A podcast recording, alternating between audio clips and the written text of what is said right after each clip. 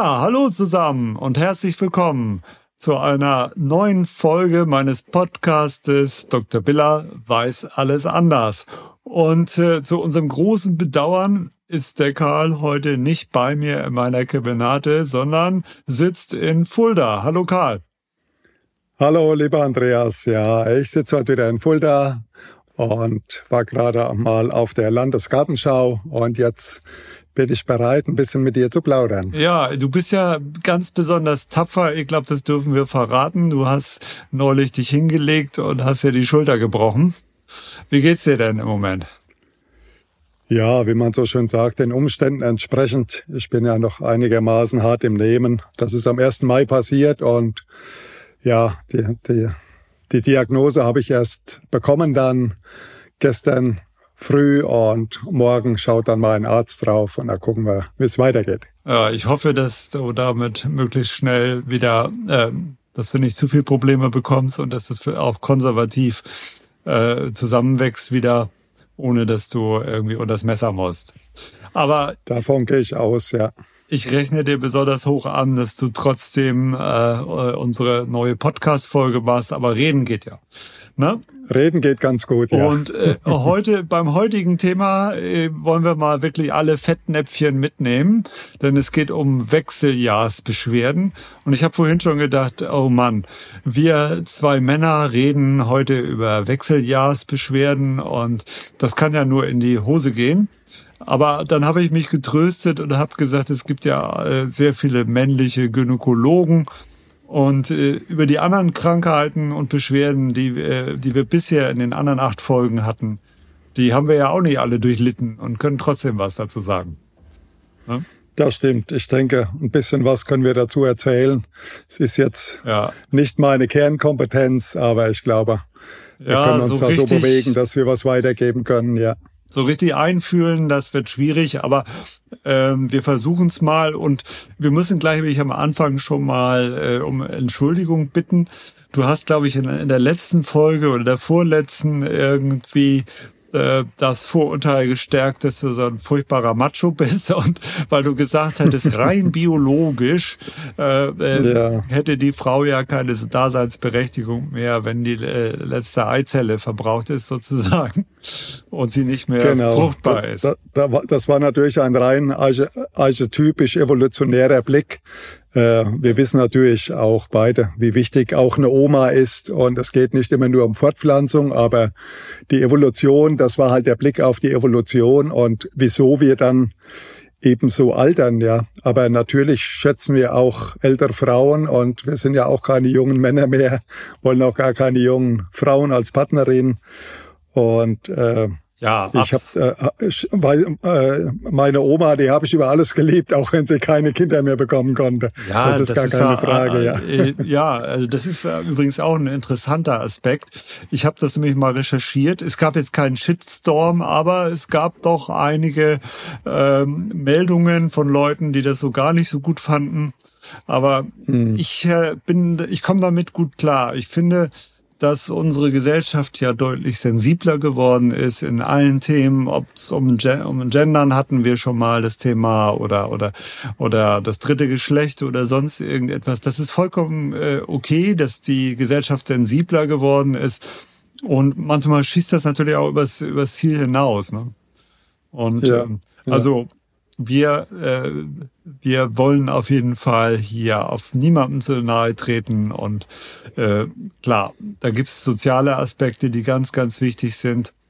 Und ähm, aber was spannend ist, ich habe gerade nachgelesen, äh, nur der Mensch und vier Walarten, äh, äh, bei denen ist das so, dass die Lebewesen, die Tiere, nachdem äh, diese äh, Fruchtbarkeit vorbei ist, dann noch weiterleben. Alle anderen Tiere sterben, also die weiblichen Tiere mhm. sterben und die männlichen auch, wenn sie nicht mehr fortpflanzungsfähig sind. Und, äh, ja, ja, genau. Das ist das harte Schicksal der Evolution, ja. Das ist das, das harte ist halt Schicksal. kein Ponyhof. ja, genau. Und als gut und als als Platzhirsch, als alter Platzhirsch hast du dann sowieso bald nichts mehr zu sagen, wenn die Jungs kommen. Das kann man ja immer im Fernsehen sehen. Ja, Okay, also heute wollen wir uns um die äh, Wechseljahre kümmern und da ein paar Tipps geben und Hinweise geben. Das ist ja immer noch ein Tabuthema. Nicht? Ich weiß nicht, wie, wie ist das bei dir in der Praxis? Tritt das häufig auf? Kommen Frauen zu dir? Ja, das tritt schon relativ häufig auf. Und die Frauen gehen da heute ein bisschen offener damit um. Man ist ja auch sehr zurückhaltend geworden mit der klassischen Östrogengabe. Die hat man ja jahrelang verfolgt und hat dann leider keine guten Konsequenzen gesehen. Die Brustkrebsraten sind in die Höhe geschnellt und heute ist man da deutlich zurückhaltender mit der, mit der Gabe von klassischen Östrogenen. Und heute geht's ja um bioidentische Hormone und man hat nicht nur das Östrogen im Blick, auch das Progesteron. Also da hat sich ganz viel getan. Mhm. Und äh, selbst Männer dürfen heute über Wechseljahrsbeschwerden reden und sagen, sie haben auch ihren Testosteronabfall, sie haben Potenzprobleme, sie haben depressive Tendenzen. Also auch der Mann wird da ja ein Stück weit von heimgesucht. Ja, aber, so, aber so richtig offenes Thema ist es ja immer noch nicht. Äh, also ist es ich, noch nicht, ja. Ich, ich sehe es ganz ja. häufig, also auch im, im Freundes- und Bekanntenkreis, dass äh, Frauen plötzlich hektisch in der Handtasche wühlen, dann häufig einen Fächer rausholen und dann wie wild anfangen zu wedeln. Und äh, da spricht aber gar keiner dann drüber. Oder ich, ich als Mann spreche das dann natürlich auch nicht an. Aber das ist äh, immer noch so ein bisschen äh, tabuisiert. Deswegen lass uns das mal ein bisschen sortieren, das Thema. Wir wollen hier ja wie immer kein Lehrbuchwissen vermitteln, aber dennoch ist es Wissen, dass äh, ist es wichtig, dass wir beide drüber sprechen äh, über die verschiedenen Phasen der Menopause, dass wir einfach mal äh, da nacheinander alles durchgehen, denn das ist ja wichtig für die Behandlung. Ne? Äh, das ist wichtig für die Behandlung. Man muss vielleicht sogar noch weiter vorne anfangen und muss mal so ein bisschen nochmal abbilden, diese erste und zweite Zyklushälfte, was da so grundsätzlich eigentlich passiert mit den Östrogenen in der ersten Zyklushälfte und in der zweiten mit dem Progesteron, wieso sich eine Frau verändert immer wieder und äh, was halt die Östrogene machen mit ihrer Luststeigerung, mit ihrer äh, glänzende ha äh, Haare und ihrer schönen Haut und dass da eben die Frauen in der ersten Zyklushälfte wieder rein evolutionär natürlich äh, auf Partnersuche sind, auf Fortpflanzung aus aus sind und in der zweiten Zyklushälfte, wo dann das Progesteron hoch ist, das ist ja das Kuschelhormon, das Schwangerschaftshormon, da sind die Frauen im Rückzug und da geht es um andere Dinge und da ist auch eher zum Beispiel die, das GABA, von dem wir schon hatten, die Gamma-Aminobuttersäure hochreguliert und in der ersten Phase eher das Dopamin beim Östrogen, das Serotonin wird runterreguliert. Also dass man erst einmal weiß, die Frau durchläuft immer diese zwei Phasen. Ja. Östrogen hoch in der ersten Hälfte und dann äh, Progesteron in der zweiten Hälfte. Und so geht's ja dann mit den Wechseljahren weiter. Da baut sich ja zunächst das Progesteron ab, später kippt das Östrogen weg und da gibt es natürlich die unterschiedlichen Phasen dann, genau. Ganz genau. Ja, fangen wir nochmal ganz von vorne an. Also äh, das Klimakterium oder die Wechseljahre, das ist ja grob gesagt so als Überschrift ein Umbau des Hormonhaushaltes. Ne? Und äh, äh merken tun's die Frauen äh, an verschiedenen Symptomen und die sind ja sehr vielfältig. Das fand ich äh, sehr spannend. Also bekannt äh, sind die Hitzewallungen. Nicht? Das ist ja. Und ich glaube, ja. da gibt es bei Männern immer ein, ein grundsätzlich falsches Verständnis. Ich hatte das früher in der Firma, da hatten wir auch ein äh, Präparat gegen Wechseljahrsbeschwerden und die Werbeleute haben dann immer darüber gesprochen, ja, das ist so wie Schwitzen und so. Aber es ist ja viel mehr als nur so ein Schweißausbruch oder so ein Schwitzen, wie wir Männer das kennen, wenn uns warm ist. Ne? Das ist ja ein Energieschub. Das ist ja richtig so, und das ist ja auch das, was den Frauen dann nachts den, den Schlaf raubt. Und da sind sie nicht einfach nur äh, nass äh, und sie müssen das Nachthemd wechseln, sondern sie sind ja äh, dann voll wach und voller Energie und, und äh, es fällt ihnen schwer, wieder einzuschlafen. Ja, ja, ja, das ist mit Sicherheit äußerst unangenehm, ja. Ja, also bei einigen äh, äh äußerst unangenehm. Wir haben also diesen Nachtschweiß, wir haben Schlafstörungen, wir haben aber auch, äh, es gibt auch Stimmungsschwankungen, äh, dann gibt es diese vaginale Trockenheit, Gewichtszunahme, erhöhte Reizbarkeit. Wassereinlagerungen und infolge der Wassereinlagerung dann auch auf eine Gewichtszunahme, die dann auch die Frauen besonders mhm. belastet. Und äh, entsprechend gibt's auch Gelenkbeschwerden nehmen zu. Also das ist nicht nur Arthrose, wie es immer heißt. Arthrose hat eh, eh jeder, wenn du danach guckst, nachher im, im Alter. Ähm, aber immerhin ein Drittel, habe ich gelesen, der Frauen sind völlig ohne Beschwerden. Und äh, es gab äh, eine Studie, habe ich auch gesehen, die ist an der Charité gelaufen, hat die Bundesregierung äh, gefördert. Und äh, dabei kam raus, äh, man hat also deutsche Frauen und Frauen mit türkischem Migrationshintergrund und Frauen mit äh, asiatischem äh, Migrationshintergrund, die hat man befragt. Also hat das Wissen getestet, was wissen die darüber und welche Beschwerden haben sie und Fazit war ganz klar, das hat auch einen kulturellen Hintergrund. Das äh, Interessante ist, äh, fand ich in dem Fall, dass äh, rein so psychisch kamen die deutschen Frauen am besten damit klar. Weil die haben, äh, oh. ja, ja, hätte man gar nicht, sonst sind wir in Deutschen einmal am Rumnöhlen.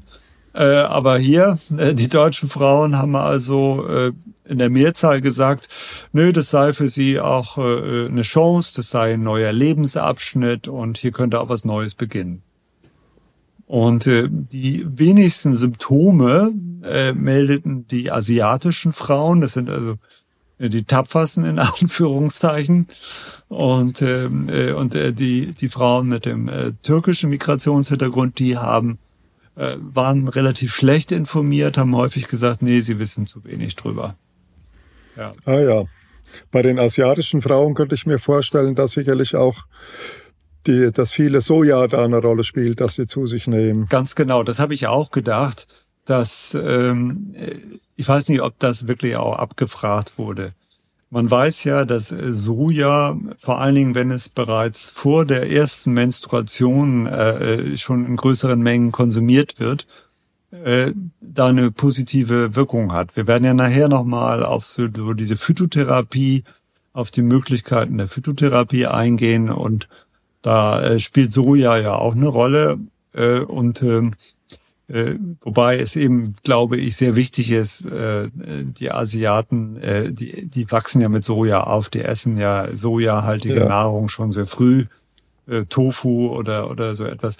Dann äh, das hat natürlich auch einen Einfluss und vielleicht haben die auch gar nicht so dolle Beschwerden dadurch. Das äh, ist, weiß ich aber nicht, ob das äh, untersucht wurde. Ja, okay. Dann lass uns doch mal die Phasen durchgehen. Das, äh, also da, da lerne ich auch noch immer was. Also ich, ich komme mal mit den Hormonen durcheinander. Ich habe den Eindruck, da bist du richtig gut drauf. Also die erste, das erste, die erste Phase, sagt man, ist ja diese Prämenopause. Hm. Und die kann ja schon ab dem 40. Lebensjahr losgehen, habe ich, hab ich gesehen. Äh, da erwartet ja eine Frau noch gar nichts. Ne? Also das stimmt. Also tatsächlich fallen zwischen 35 und 40 bei den meisten Frauen fällt schon das Progesteron ab. Und es gibt dann schon eine relative Östrogendominanz, denn man muss diese Sexualhormone in Verhältnisse bringen. Das Progesteron, das Östrogen, idealerweise das Testosteron dazu, was ja auf die Behaarung dann zum Beispiel einen Einfluss nimmt und äh, vieles mehr. Und äh, also es gibt eine absolute Dominanz, es gibt eine relativ oder ein absoluter Mangel, relativer Mangel. Deswegen ist es immer schlau, diese Hormone alle drei zu messen. Und deswegen kommen meistens auch die Frauen zu mir, weil weil sie von einem klassischen Schulmediziner gesagt bekommen, ja, Hormone messen, das braucht man nicht, ja. Und die, die wollen das aber wissen und das mache ich dann eben zum Beispiel im Speichel oder im Blut. Und da wird ja auch ewig diskutiert, was ist denn jetzt gut, also wo soll man denn die Hormone messen? Die Hormone sind ja hoch, ja, ich sage mal, das sind im, im Prinzip Castor, Castor-Transporter, also das sind ja hochimpulsive Substanzen, die Hormone, und die können natürlich nicht im Blut frei rumschwimmen, da hätten wir ziemlich schnell Probleme mit Adrenalin und mit allem. Also die Hormone werden gebunden an Eiweiße und sind im Blut natürlich zu, zu 90, also äh, nix 90, 99, 99,5 Prozent werden die Hormone abgebunden. Ja. Die sind, sind also kaum freie Hormone im Blut. Mhm. Wenn man aber eine orale Hormongabe in in äh, Betracht zieht, dann sollte man die auch im Blut messen. In der Naturheilkunde geht man eher auf überdermale Applikation, also dass man die, die Hormone über die Haut verabreicht und da misst man die dann auch gerne im Speichel. Ja. Also das erstmal so, das ist mal immer erstmal eine gute Diagnostik machen. Da geht es eben um, wie du schon gesagt hast, was ist mit der Stimmung, was ist mit Ängsten, was ist mit Schlaf, was ist mit Hitzewallung, was ist mit Gewicht, mit Wassereinlagerung. Äh, und dann natürlich eben Schleimhäute, wie ist es mit der sexuellen Lust, was passiert da? Und da kann man schon viel sehen, ob die Leute, ob die Frauen trockene Vaginalschleimhäute haben, vielleicht auch einfach trockene Augen haben ja dann relativ viele auch. Ja. Und da hat man schon so eine Idee, worum es geht bei den Hormonen, also welche Hormone fehlen, ja. Ja, also es ist ja so, häufig in der Öffentlichkeit wird ja gesagt, ja, das ist ein Östrogenmangel und den muss man ausgleichen. Und ähm, gerade in dieser Prämenopause ist das ja gar nicht so. Da haben wir eigentlich im Verhältnis zu viel Östrogen. Du hast es ja eben schon Richtig. dargestellt. Mhm. Und dementsprechend muss ja auch die Behandlung ganz anders sein. Genau, da fällt zunächst einmal nur das Progesteron ab und da wird man eher Progesteron zuführen. Ja. Die Hitzewallung, übrigens, um da auch mal was Tröstliches zu sagen, es gibt einige Arbeiten, die zumindestens vermuten lassen, dass stärkere Hitzewallungen äh, besser vor Brustkrebs schützen. Ah, wenn ja. die Frauen mehr Hitzewallung haben, äh, kommt es seltener zu Brustkrebs tendenziell. Ah, das, äh, das ist ja spannend. Das ist so ein bisschen was Tröstliches, ja, ja. vielleicht. ja, naja, ich, ich äh, kann etwas noch, kann das wieder etwas trüben und sagen, also je, man hat festgestellt in, in einer Studie, je früher diese Wechseljahrsbeschwerden einsetzen bei einer Frau, desto länger äh, hat sie leider was davon. Ja, also es, desto länger dauert es an. Und ja. äh, die Zahlen sind sowieso immer, immer sehr, sehr interessant, aber dazu komme ich gleich noch. Also ab dem 40. Lebensjahr und das ist alles individuell, das müssen wir sagen. Es ist nicht mhm. so, dass das bei jeder Frau ist. Das kann auch viel später sein und vielleicht auch im Einzelfall mal früher. Äh, die Menstruationszyklen werden länger, die Blutungen werden kürzer und der, äh, der Vorrat an Eizellen, der schwindet einfach. Ne? Und so auch Zwischenblutungen sind dann häufiger. Ja, ähm, zur Behandlung kommen wir vielleicht hinterher, dass wir nochmal die Unterschiede darstellen. Und äh, ja, und dann, dann kommt die, äh, ja, die Perimenopause, ne?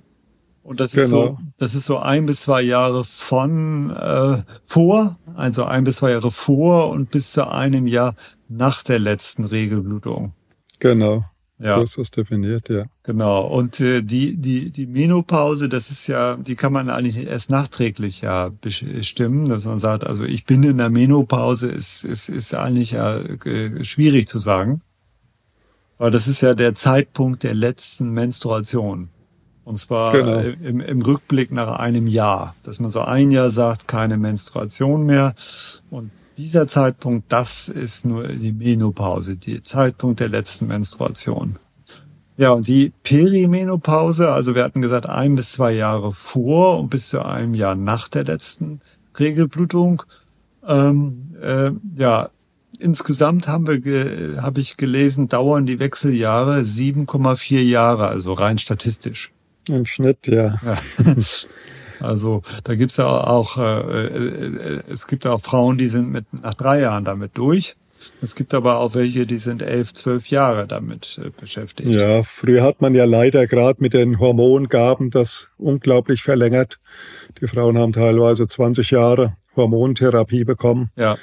Deswegen ist man da heute äh, deutlich zurückhaltender, versucht das pflanzlich zu regulieren. Und das funktioniert ja auch häufig recht gut, muss ich sagen. Ja, genau. Ja, also ich habe ähm, äh, ich hatte auch mal eine, eine Frau am Telefon, weiß ich noch, als ich in der, in der medizinischen wissenschaftlichen Abteilung tätig war und, und die war 77 Jahre alt und die nahm immer noch Hormone ein.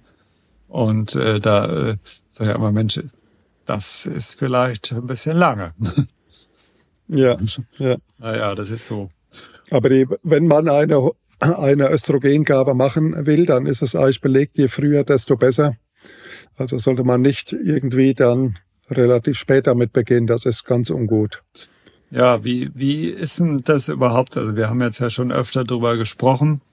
Äh, ich weiß, meine Mutter, da, also die war zu einer Zeit, ist die zum Gynäkologen, da war das also gang und gäbe. Nicht? Da hat man einfach äh, Hormone ersetzt oder hat Östrogen äh, gegeben und äh, äh, das war ganz normal und die, die Frauen waren eigentlich auch ganz glücklich damit, weil es ja auch die Beschwerden so erstmal gelöst hat, ne? weggenommen hat. Wie, und, ja. dann, und dann kam ja diese, ja. diese äh, große amerikanische Studie, die WHI-Studie, die ist äh, die US-amerikanische Studie, die ist 2002 durchgeführt worden.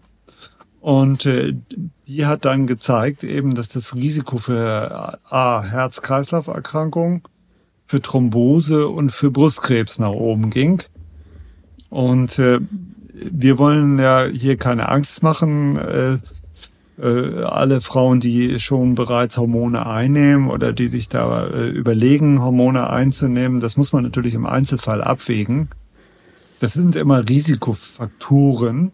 Ich habe noch eine Zahl gefunden, also jede hundertste Frau, die länger als fünf Jahre Hormone einnimmt, die äh, wird diese schwerwiegenden Erkrankungen bekommen. Das ist so die, ja. die Zahl. Gut, wir müssen ja die Problematik da schon bei der Antibabypille einsetzen, weil mhm. das, da haben wir auch die ganzen Nebenwirkungen schon genau die gleichen. Und da geht's ja schon, schon um Hormone, Hormonersatztherapie. Und das wird ja auch eingesetzt bei Indikationen wie Akne und, und viele mehr. Also die meisten jungen Frauen nehmen halt heute äh, entsprechend kontrazeptiver und da ist man schon voll drin, ja. Mhm. Da ist man natürlich hormonell in, äh, äh, mit äh, Minipille und, und so weiter, niedrige Dosierungen, aber äh, Hormontherapie beginnt ja heute leider Gottes bei vielen jungen Frauen äh, mit der Geschlechtsreife. Mhm. Ja. Ja, also äh, wie, wie ist denn nach deiner Kenntnis der aktuelle Stand? Ich weiß, dass diese Studie, die Women's Health Initiative hieß die. Äh, die ist 2002 erschienen äh, und dann gab es ein Jahr später noch äh, die, eine britische Studie, die Million Woman Study. Und beide haben eben ja äh, für unglaubliche Verunsicherung und Diskussion gesorgt. Äh, viele Frauen haben dann sofort die Hormonersatztherapie abgebrochen. Es gab dann in der Presse danach äh, viel Kritik wieder an den Studien. Es wurde gesagt, ja, die ist gar nicht richtig aussagefähig.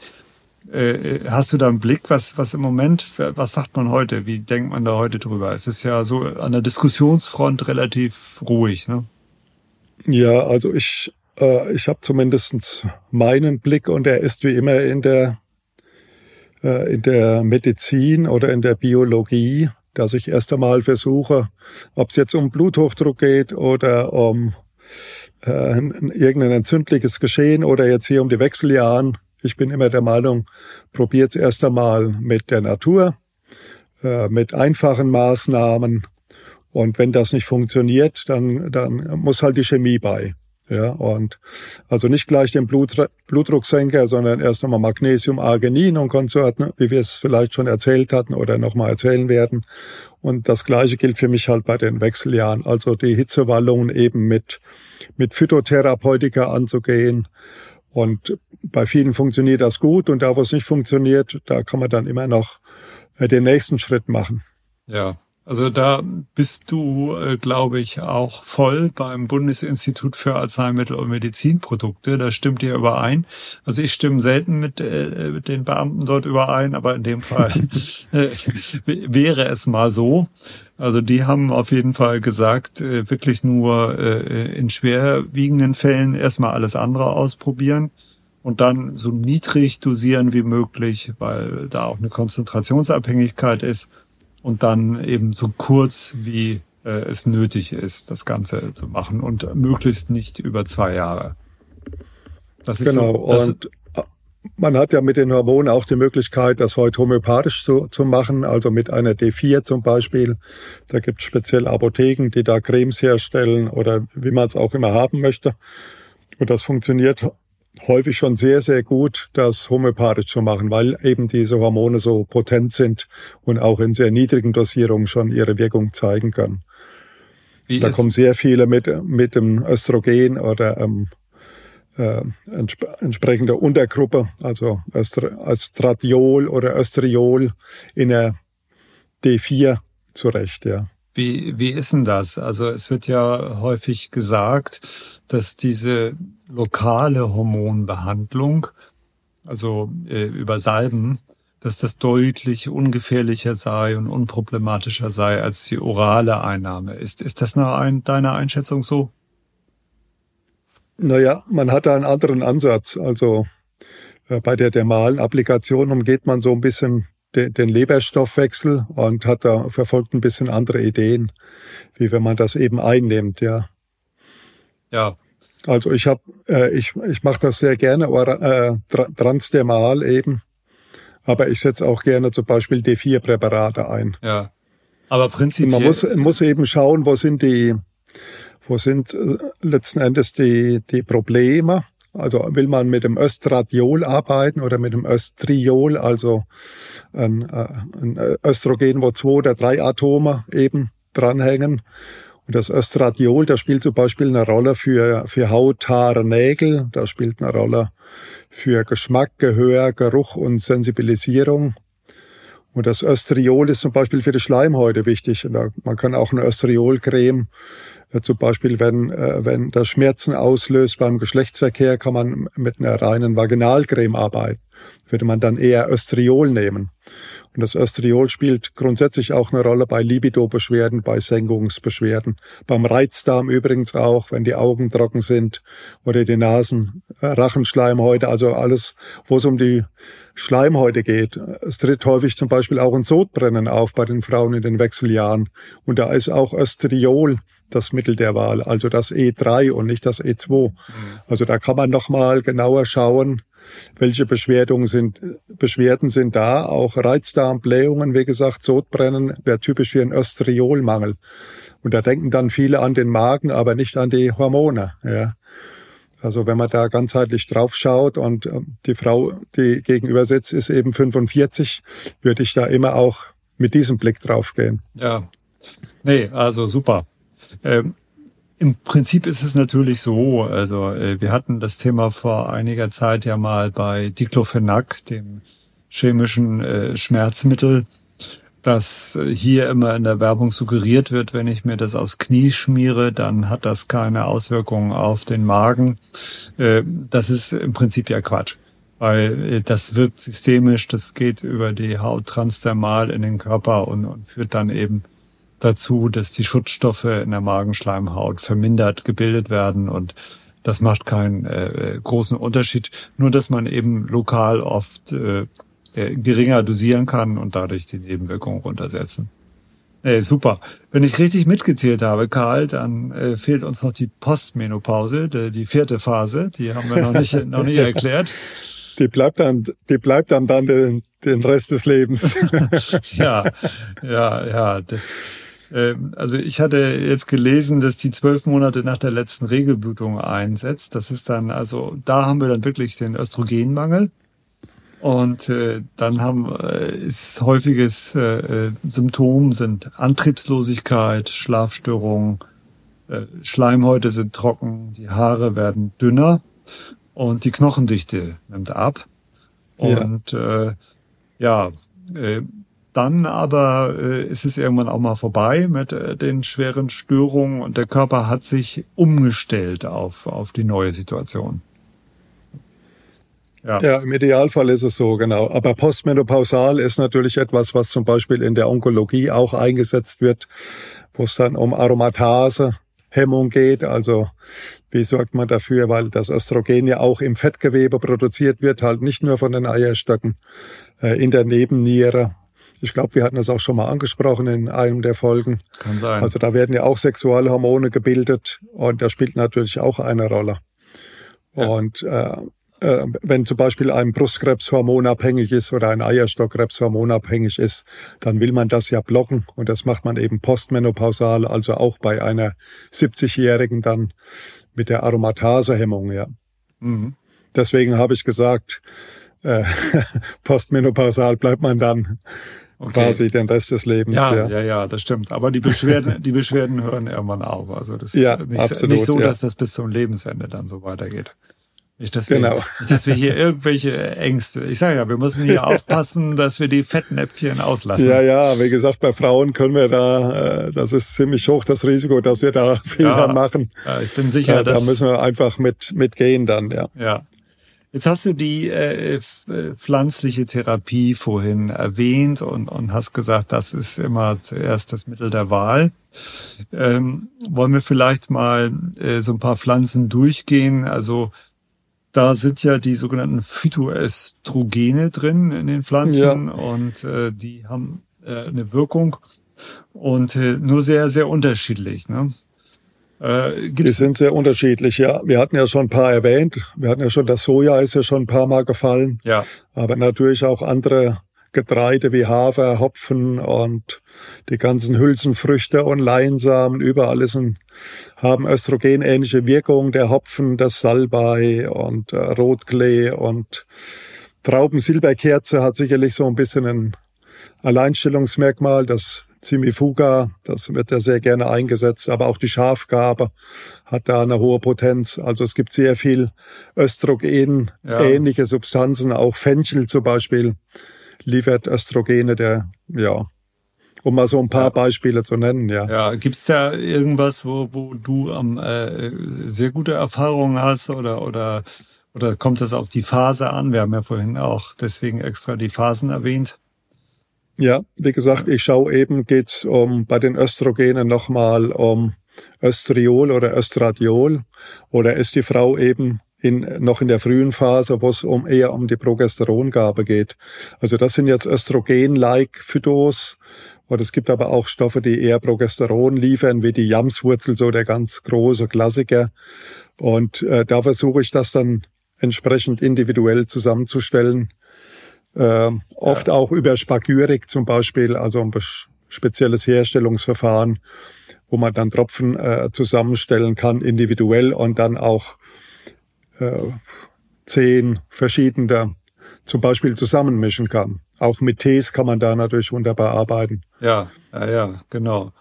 Nee, also das, das ist schon äh, ganz wichtig gewesen. Wie ist es mit Agnus Castus, also der Mönchspfeffer? Äh, ja, das da. ist auch sehr interessant. Deswegen, man muss immer nach der Symptomatik gehen. Mhm. Also was sind für Symptome und äh, äh, Agnus Castus ist ja auch beim Mann sehr interessant. Ja, der Mönchspfeffer hat eher Progesteri Progesteronwirkung als Östrogenwirkung. Genau. Und deswegen muss man immer gucken, der ist hinten raus nicht mehr so schlau. Ja, ja also, also Agnus Mönchspfeffer heißt ja auch Keuschlamm soll ja angeblich eingesetzt worden sein, auch in den Klöstern. Ob das jetzt nur so eine Geschichte ist oder nicht, weiß ich nicht. Und da gibt es Stoffe, die können beides. Angelika zum Beispiel, Engelwurz, die hat Progesteron und Östrogen. Ja. Also deswegen muss man so ein bisschen schauen, in welcher Phase ist eine Frau. Und Progesteron wäre jetzt halt Jamswurzel, wäre man nicht für oder auch diese Sasaparilla, diese Stechwinde, das sind interessante Progesteronlieferanten. Mhm. Ja, oder eben Angelika. Genau, wir hatten, wir hatten ja gesagt, so, so äh, äh, vor der Menopause ist, ist eben geht's um, um, um Progesteron und da muss man genau. dann eben entsprechend sowas wie, wie äh, Jamswurzel oder Agnus Castus einsetzen. Genau. Du hast es übrigens genau richtig ausgesprochen. Ich habe ja jahrelang dafür gebraucht. Äh, ich habe immer gelesen Koi Schlammfrüchte, also wie, wie, die, wie Du warst beim Schlamm, ja. Ja, ich denke mal, ich denke mal Schlammfrüchte. Koi Schlammfrüchte war für mich immer, immer klar. Aber es geht natürlich um die Keuschheit, also Keusch. Genau. Lamm, ein keusches Lamm. Lamm, Lamm, Lamm keusch eigentlich. Aber ja, das habe ich genau. auch schon öfter gelesen, dass die Mönche das eingesetzt haben, um, um ihre Triebe dort im Zaum zu halten. Das ist, ja. ja, und wir sind ja dann wieder äh, in, dieser zweiten Zyklushälfte, also beim Progesteron, beim Kuschelhormon. Und deswegen, äh, wenn es der Frau eben darum geht, sexuell äh, mehr Lust zu generieren, dann ist natürlich der Mönchspfeffer nicht die erste Wahl. Deswegen muss man eben genau schauen, äh, um was geht's, geht's der Patientin. Das geht ja immer um eine Mischung aus körperlicher Symptomatik, also ich sage jetzt mal die Zerwallung oder eben die trockenen Schleimhäute. Und es geht aber häufig eben auch um, um psychische Aspekte. Und da muss man schon ein bisschen genauer schauen, mhm. äh, damit, man die, die Patientin individuell abholt und dass sie das bekommt, wo, wo, wo auch bei ihr die, die, der, der Hebel ist, sage ich mal, weil das ist ja immer das Gleiche. Nichts ist so wichtig wie das, was fehlt. Ja, genau. so ist das hier dann auch. Sehr gut. Also, also das Richtige zu erwischen. Am, am Hopfen habe ich mir übrigens ja auch schon mal äh, in der Forschung die Zähne ausgebissen. Wir alle wissen ja, dass Bier Bier macht müde, wobei äh, das Bier leider immer weniger Hopfenextrakt enthält, weil das ist ja diese bittere Note, die da mhm. reinkommt, die gesunde bittere Note. Wir haben auch schon mal über Bitterstoffe gesprochen. Und ähm, leider äh, ist ja der allgemeine Geschmack hin zu diesen, äh, ja, ich sage immer Bier für Nicht-Biertrinker. Also da gibt's diverse Sorten, die so entweder so Gold heißen oder, oder leicht äh, sind und, und ja. da ist sehr, sehr wenig Hopfen drin. Ja. Und ähm, ja, Bier macht müde, das, das kennt man und es, man weiß eben auch, dass, äh, aus so Erzählungen des Hopfenpflückerinnen, dass die immer äh, erzählt haben, dass bei ihnen abends die Brüste gespannt haben oder am nächsten Tag nach dem Hopfenpflücken. Also da ist, okay. äh, ist eindeutig eine äh, hormonelle Wirkung. Aber äh, das Schwierige ist, das ist extrem komplex und, und das Hopfen enthält eben auch ätherische Öle. Und es ist klar, wenn du Hopfen den ganzen Tag pflückst, dann atmest du reichlich von diesen ätherischen Ölen ein. Aber eigentlich äh, in, der Bierindustrie werden fast äh, ausschließlich CO2-Extrakte eingesetzt, was übrigens ganz spannend ist. CO2-Extrakte. Ähm, und äh, ja, da wird also CO2, was ja eigentlich ein Gas ist, das kennen wir alle durch die Klimakrise, das wird so unter Druck gesetzt, dass es flüssig wird. Und man kann das als Extraktionsmittel nehmen wie Wasser oder Ethanol. Und das Schöne ist, du nimmst den Druck hinterher weg nach der Extraktion und dann ist das Lösungsmittel auch weg. Und dann hast du den äh, mhm. schönen Extrakt und kannst damit sehr sauber extrahieren. Und das machen die, äh, macht die Hopfenindustrie schon lange. Nur es entstehen eben völlig unterschiedliche Extrakte, je nach Hopfensorte. Und das, also das, äh, wir haben das nachher aufgegeben. Wir wollten alle mal ein Schlafmittel daraus entwickeln. Äh, es hängt von so vielen Komponenten ab und das kleine Säugerhirn, was wir alle äh, im Kopf haben, das reichte dann nicht aus, um das noch zu überschauen. okay. Aber äh, und das ätherische Öl, das kommt meist eben da gar nicht mit rein in diesen Extrakt, kommt auch dann nicht ins Bier, weil es ja auch flüchtig ja. ist. Ja, gut, also äh, Schafsgabe hast du noch äh, äh, erwähnt, kenne ich eigentlich mehr bei so Regelbeschwerden, nicht? bei so, so unregelmäßiger Regel, bei Blutungsbeschwerden, Zwischenblutungen. Ähm, ja, wir, aber das ist halt östrogenhaltig auch, ja, ja. die Schafgabe. Ja. Also die setzt sich vor allem äh, jetzt in der, äh, wenn man diese Spagyrik eben macht, da, ja. da hat die sich sehr bewährt, ja. Ah, ja, ist eine, ist eine hochspannende äh, Pflanze. Äh, auch noch hübsch anzusehen, was ja auch immer, immer, finde ich, wichtig ist. Und äh, eine Pflanze haben wir noch gar nicht erwähnt. Äh, äh, ein Produkt, was ich ja auch jahrelang in der Industrie verkauft habe, selber beforscht habe. Das ist nämlich der sibirische Rhabarber, der Rapontic-Rhabarber. Mhm. Und äh, Reum raponticum, also nicht zu verwechseln mit dem normalen Gemüse, was wir essen. Äh, hier kann ich übrigens auch mal klug scheißen als Biologe äh, Rhabarber ist ja keine Frucht, wie wir immer eigentlich denken, sondern das ist ein Gemüse. Weil wir essen ja nicht die, die Frucht, sondern wir essen die, die ja. Stängel. Wir essen wie, wie genau. beim Gemüse. Ja. Ja, der, das habe ich im Studium, im Grundstudium noch gelernt. Die Frucht ist die Blüte im Zustand der Reife. Das muss man, da muss man drüber nachdenken. Ja. äh, ja, Einiges bleibt dann doch noch hängen. Ja, und dieser sibirische Rhabarber, da wird die Wurzel verarbeitet. Also es geht nicht um den oberirdischen Teil. Ich habe den immer noch im Garten stehen, weil das ist eine ganz imposante Pflanze. Sieht aus wie der normale Rhabarber, aber kommt natürlich erwartungsgemäß super durch den Winter und äh, haut jetzt schon richtig einen raus. Also der ist groß geworden und äh, schmeckt aber nicht. Also kann man nicht als ja, Gemüserhabarber verwenden. Ja, und der enthält äh, ganz interessante Substanzen. Das sind nämlich die Hydroxystilbene. Und äh, das wird jetzt nicht jedem was sagen. Die Hydroxystilbene, die haben wir, diese äh, Produktgruppe haben wir schon, oder diese, diese Stoffgruppe haben wir schon mal erwähnt. Das gibt's äh, nämlich im Rotwein auch einen bekannten Vertreter, nämlich das Resveratrol. Das ist auch ein Hydroxystilben. Ja, und der hat, äh, der wirkt nachgewiesenermaßen also auf den äh, Beta-Östrogenrezeptor, nicht auf den genau. Alpha. Und der Alpha, der, genau. der stimuliert die Zellneubildung, die Zellteilung und das macht der Beta gar nicht. Und deswegen ist das Risiko, weil, weil viele, ich weiß, viele Schulmediziner haben früher immer mir gesagt, na ja, wenn das gegen Wechseljahrsbeschwerden hilft, dann macht's auch Krebs. Ja, das, das wird eher schützen davor dann, ja. Das äh, wär, Stoff, wird ja. schützen, wobei das, ja. ja, genau. Ja, also das ist auf jeden Fall auch eine interessante äh, Option, die äh, den Frauen helfen kann, äh, hier durch die Wechseljahre zu kommen. Dann habe ich äh, im Internet recherchiert äh, und habe mal gesehen, es werden zahlreiche Pflanzen empfohlen, aber die müssen wir einsortieren. Ich nenne mal ein paar. Das sind äh, Maca, Ashwagandha, Schisandra. Das sind ja die äh, adaptogenen Pflanzen. Genau.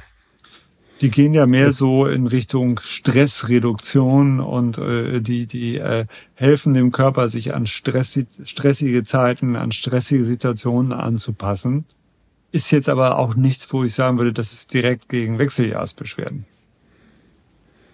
Ja, ja aber Ashwagandha kann ich mir schon vorstellen, dass es, äh, dass es sinnig ist, bei den ganzen psychischen äh, Symptomen das äh, zum Beispiel einzusetzen. Ja, Ashwagandha ist äh, äh, komplett auf dem Vormarsch. Ich sehe ja immer mehr Präparate ja. auf dem Markt mit Ashwagandha. Äh, können wir auch nochmal darauf eingehen. Machen wir ja sowieso nochmal, dass wir näher über die Komponenten von Nahrungsergänzungsmitteln eingehen. Da steht das auch auf meiner Liste ganz oben. Fängt ja auch mit A an. ja, äh, dann habe ich noch so ein paar Pflanzen gefunden. Äh, da würde ich dich um deine Einschätzung bitten. Melisse, Passionsblume, Baldrian und Hypericum. Johanneskraut. Ja, das sind auf jeden Fall alle interessant.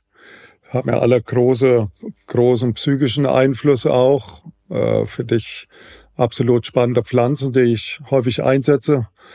Beim Hypericum, beim Johanneskraut muss man immer natürlich gucken mit der Fotosensibilität. Äh, der, der, der Johannes, das Johanneskraut macht lichtempfindlich. Da muss man mit ja. aus dem äh, Blick heraus ein bisschen vorsichtig sein.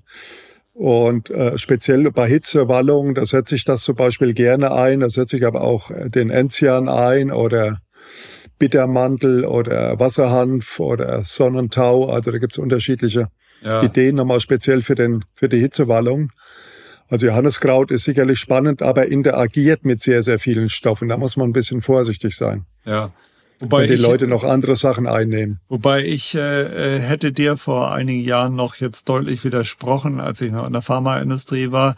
Also ich habe bei Johanneskraut äh, immer äh, erzählt, dass es da, man hat das ja entdeckt äh, über Probleme bei Kühen. Ne? Die die haben auf der Weide große Mengen Johanniskraut gefressen und die hatten dann da, wo nicht so viel Fell ist, nämlich um die Augen herum, hatten die so Verbrennungen von der Sonne. Ja. Also die Fotosensibilität ja. hat sich erhöht.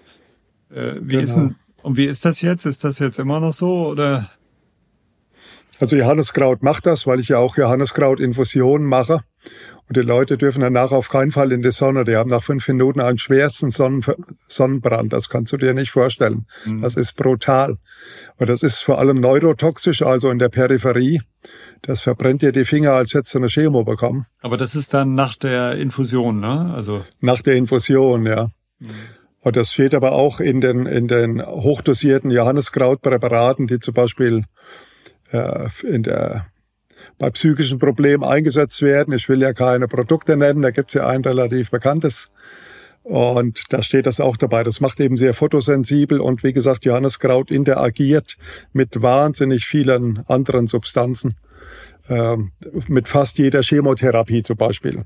Okay. Darf man kein Johanneskraut dazu nehmen. Okay, wichtiger Hinweis. Ähm, wobei ich immer kein Freund davon bin, so, so zu stark zu warnen. Nicht? Äh, muss man eben abwägen. Ja, ja, ist wie immer auch ein Dosierungs, eine Dosierungsfrage natürlich, ja. Ja. Wir sind schon wieder ziemlich weit fortgeschritten, weil wir immer so viel in der Zeit, äh, nicht wir ja. sind fortgeschritten, sondern die Zeit ist fortgeschritten. Ähm, aber jetzt noch eine ganz wichtige Frage, die wir noch gar nicht angesprochen haben. Karl, kommen Männer auch in die Wechseljahre oder ist das Quatsch? Naja, das wird tatsächlich noch kontrovers diskutiert. Ich erinnere mich, dass ich vor, das ist vielleicht etwa zehn Jahre her, dass ich ähm, zum Beispiel tatsächlich solche Hitzewallungen auch erlebt habe, so Schwitzphasen. Schwierig zu sagen, ja, aber ich glaube, dass es das bei den Männern auch gibt, sicherlich nicht so ausgeprägt. Weil bei den Männern fällt, fallen ja auch, das Testosteron fällt ab, die Muskulatur nimmt darüber ab. Das DHA, also der, der, der Vorstoff da, da, nimmt ab, also das Dehydroepiandrosteron, mit seinem, äh, mit seinem äh, kantigen Namen. Das messe ich ja oft bei den Männern, auch bei den Frauen DHEA und da, da gibt's ja schon einen Abbau ab 30 und da, da bricht, bricht ja auch das Testosteron ein. Deswegen nehmen viele Männer auch DHEA, um das Testosteron hochzuhalten. Und äh, da, das bringt schon was für Herz-Kreislauf, für die Muskulatur, äh, für Fitness, auch für die Sexualität. Also ich glaube schon, dass es bei Männern auch Wechseljahre gibt. Nicht so klassisch wie bei den Frauen und nicht so ausgeprägt vor allem. Aber das wird sicherlich auch sehr individuell ablaufen. Natürlich habe ich mir, ich habe gerade kurz überlegt, ich glaube, ich habe noch keinen Mann in der Praxis gehabt, der wegen Wechseljahrsbeschwerden kam. Ja, ja, also man muss sagen, rein wissenschaftlich äh, ist das nicht zu vergleichen, ne? weil der Nein. klar, Männer haben einen Testosteronabfall, das ist bekannt, der setzt so schon aus sehr früh ein. Das geht eben sehr langsam. Was Männer auf jeden Fall haben, ist, ist so eine so eine Lebenskrise, die Midlife Crisis. Das ist ja auch klar, dass man einfach äh, vielleicht so mit mit 50 oder oder Mitte 50 sich überlegt, Mensch, habe ich eigentlich alles das im Leben erreicht, was ich mir erträumt habe, was ich wollte? Und dann dieses Gefühl, jetzt ist der Zug abgefahren, da, jetzt kannst du auch nicht mehr so viel dran ändern. Und äh, dementsprechend äh, äh kommen die natürlich auch in, in, in so Sinnkrisen. Und äh, das ist äh, kein Wunder. Ja, aber ja, ich glaube, es ist einfach gendermäßig. Die, die Männer machen alles mit sich aus. Äh, welcher Mann geht jetzt zum Andrologen? Ja, der Gynäkologe ist ein Standard ab ab zwölf, sage ich mal, geht eine Frau zum Gynäkologen. Der Mann, der, der geht irgendwann vielleicht mal zum Urologen, aber der klassische Androloge, also der, der sich um die männlichen Hormone kümmert, ist eine Rarität. Ich kenne aber viele gynäkologische äh, Ärzte, die schon sagen, dass es auch bei den Männern die Hormone eine große Rolle spielen, sogar das Progesteron, dass es auch abfällt vor dem Testosteron und dass da auch entsprechende Symptomatik auftreten kann mit Schlafstörungen und vielem mehr. Also ich denke, das ist ein relativ stiefmütterlich betrachtetes und auch äh, nicht sonderlich gut untersuchtes Thema bei den Männern, weil es einfach äh, ja, da ist, glaube ich, auch kein großer Markt da. Da geht es einfach auch immer wieder ums Geld am Ende des Tages. Also wie lässt sich das verkaufen? Wie würde sich das verkaufen lassen, ein Wechseljahrspräparat für den Mann? Wahrscheinlich relativ schlecht, weil Männer sind halt stark. Männer äh, reden über Autos und Fußball, aber sicherlich nicht über ihre Befindlichkeiten. Ja, und, so. und ja, ja, das da, genau. Dann ist ein schwieriger Markt einfach, ja. Ja, ja. Also da äh, muss noch einiges passieren. Ne? Vielleicht kommen wir da noch zu ganz Muss nicht, aber ich glaube, dass insgesamt so ein bisschen ein gesellschaftlicher Wechsel stand, äh, stattfindet, mhm. dass Männer auch sich ein bisschen öffnen für, für Themen, äh, überhaupt gesundheitliche Themen. Frauen haben da einen ganz anderen Bezug dazu, ja. ja. Die haben eben ihre Menstruation alle vier Wochen, die sind da ganz anders mit sich im Kontakt, denke ich, ja. Super. Das, äh, Karl, wir sind schon mit unserer Zeit fast wieder um. Äh, ich hoffe, wir haben nicht äh, sind nicht in allzu viele Fettnäpfchen heute getappt, aber ich habe äh, eigentlich schauen wir mal. Ja, schauen wir mal, was da so kommt. Ich habe aber ein ganz gutes Gefühl insgesamt. Ich danke dir herzlich. Hat auch äh, auf die Ferne wieder Spaß gemacht. Ähm, auch nächstes Mal bist du hoffentlich wieder bei mir hier in meinem Zimmer. Ist dann doch schöner. Dann können wir auch danach auch nochmal eine Weinprobe machen oder was anderes. Okay.